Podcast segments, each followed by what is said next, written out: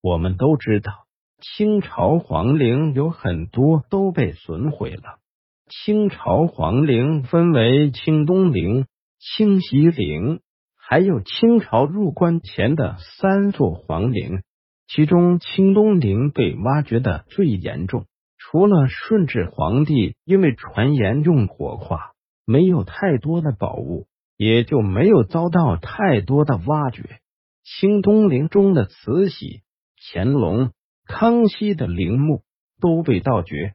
清西陵是雍正最早开始营建的陵墓园，除了光绪的崇陵被盗过以外，大多保持完整。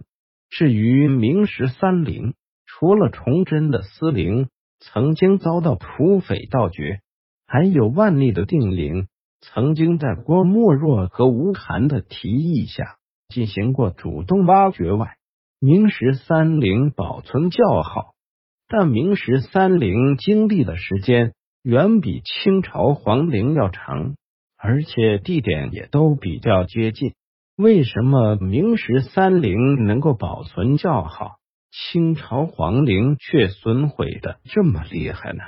我们先来从陵墓的构建讲起。清朝的帝王陵墓上面的城楼宝城较小，地宫也比较浅；明朝帝王陵墓上的城楼较大，墓道弯曲，地宫也更深。很多陵墓被盗，其实是因为盗洞挖下去后没多久就找到了墓道。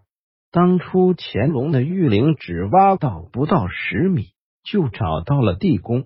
可是，在建国后，万历的定陵在宝城塌陷，考古队在找到墓道的情况下，依旧花了一年多的是时间找到地宫。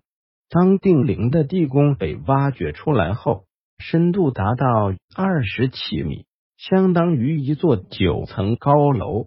崇祯的陵墓被盗。有一部分原因也是与他的陵墓并没有其他明朝皇陵那样把地宫修得很深。这种构造的地陵在很大程度上是可以隔绝一般的普通民间盗墓者。雍正的泰陵曾经被发现有盗洞的痕迹，而且盗洞的长度达到了两米。这个消息一传出来。就有很多人想要挖掘泰陵，也得到了批准，因为都认为泰陵已经被盗，需要进行抢救性挖掘。结果挖到一半，才发现盗洞的深度根本就达不到地宫，泰陵还是完好无缺，这才作罢。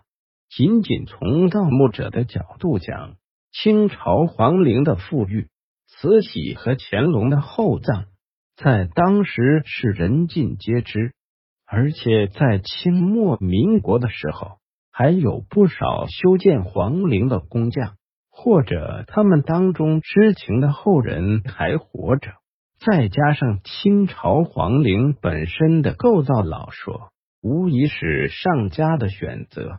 当然了，除了陵墓本身的构造外，大环境也很重要，但在清朝入关后，除了皇太极把万历的定陵和天启的德陵一把火烧了地面建筑外，也没再搞太大的破坏。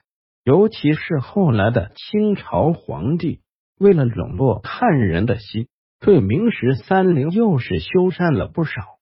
就连崇祯皇帝。原本葬在田贵妃的陵墓里，后来也是花钱又给造起来，也就是私陵。到了民国的时候，军阀混战，当时搞驱逐鞑虏的一套，比较排斥清朝，所以孙殿兵才可以做到挖完清东陵后，大言不惭的说自己是为汉人报仇，是爱国的。